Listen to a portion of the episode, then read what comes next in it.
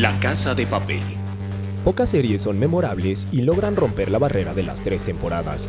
Algunas lo logran innecesariamente, como Luis Miguel. Coño Miki, pues cómo cojones no extender la serie si estamos ganando un mogollón de dinero.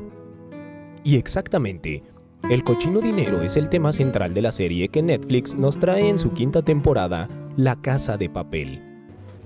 Inicialmente la serie nos plantea el mayor robo de euros en la historia, asaltando a la Casa de Moneda de Madrid, perpetrando por el clásico equipo hollywoodense de inadaptados, parias, incómodos sociales, Personas que seguro cogen con los calcetines puestos. cada uno con habilidades diferentes como explosivos, armas, fuerza bruta y tomar mayor cantidad de malas decisiones en menos tiempo.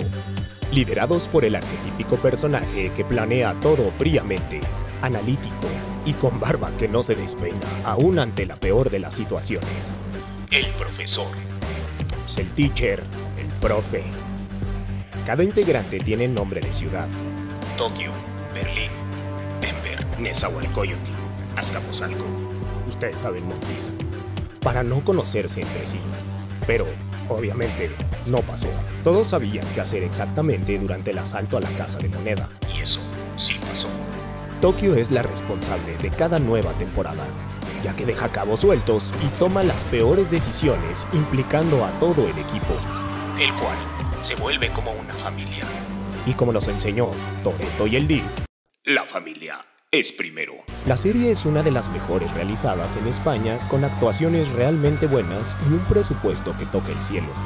La trama, a pesar de ser predecible, es entretenida y realmente logra desarrollar cada uno de los personajes de manera convincente. Cada temporada va de lo mismo.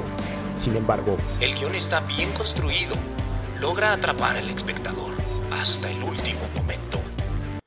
y pues, también está Tokio, digo, Urzulita Corbero, que no Yonki. Si está bien guapa la tía, ¿no? Así es como llega la quinta temporada a Netflix, y es una buena oportunidad para que si no la has visto, le entres al tren del mame y vistas las calles de la Ciudad de México este día de muertos disfrazado de tu overol o mono rojo y tu máscara de Dalí. Y Guachaguachés, una de las canciones de leva más icónicas de Italia. El tema principal de la serie, que ahora ya se escucha hasta en bodas. Chale, no hay nada más naco y más fresa al mismo tiempo que eso. Pero bueno, tal vez tu Karen Culel. Che oh bella ciao, bella ciao, bella ciao, ciao, ciao. Yankee Monkey.